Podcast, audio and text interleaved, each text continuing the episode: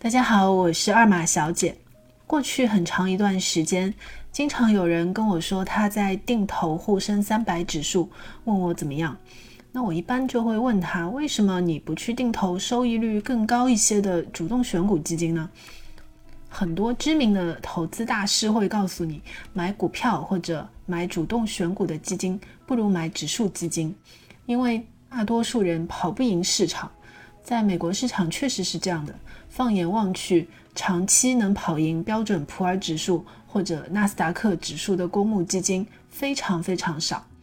但是呢，在 A 股市场情况其实并不是这样。A 股市场的公募基金能跑赢沪深三百的难度并没有那么高。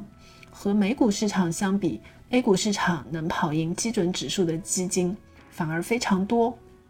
春节之前呢，我其实做了一点数据的统计，正好和大家分享一下。从二零一八年初到二零二二年底，这过去五年的数据其实非常有代表性。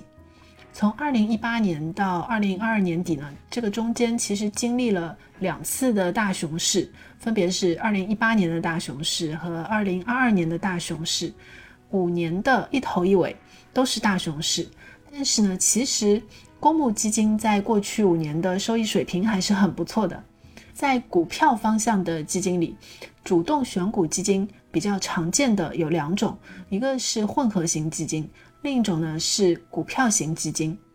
这过去五年里，混合型基金平均累计收益率是百分之四十九点八九，中位数是百分之二十点四五。我稍微解释一下，五年的平均累计收益率，其实指的就是五年总共的收益率的总和。混合型基金平均下来呢，总的累计的收益接近百分之五十。混合型基金累计下来呢，平均的总的收益率接近百分之五十。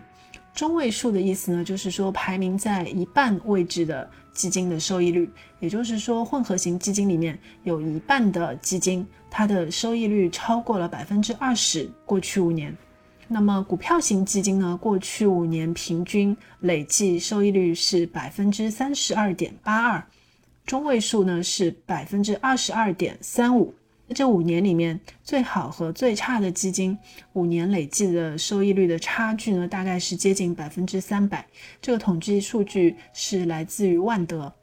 我们再来看一下沪深三百表现是怎么样的。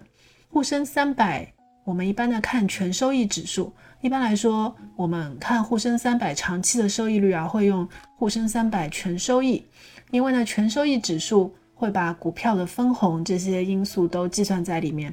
沪深三百全收益指数比沪深三百更能反映收益的全貌。过去五年呢，沪深三百全收益指数的累计收益率是多少呢？只有百分之七左右。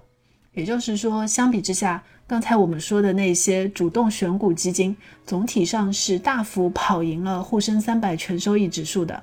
我们刚才也说了，股票型基金过去五年的平均累计收益率。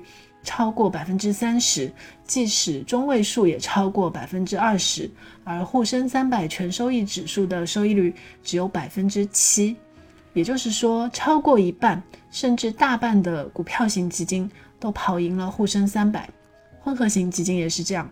所以实际上，即使过去五年股票市场表现这么差，但是呢，股票方向的基金，尤其是主动选股基金，总体上还是提供了非常高的附加值的。这个呢，就是基金经理主动选股带来的。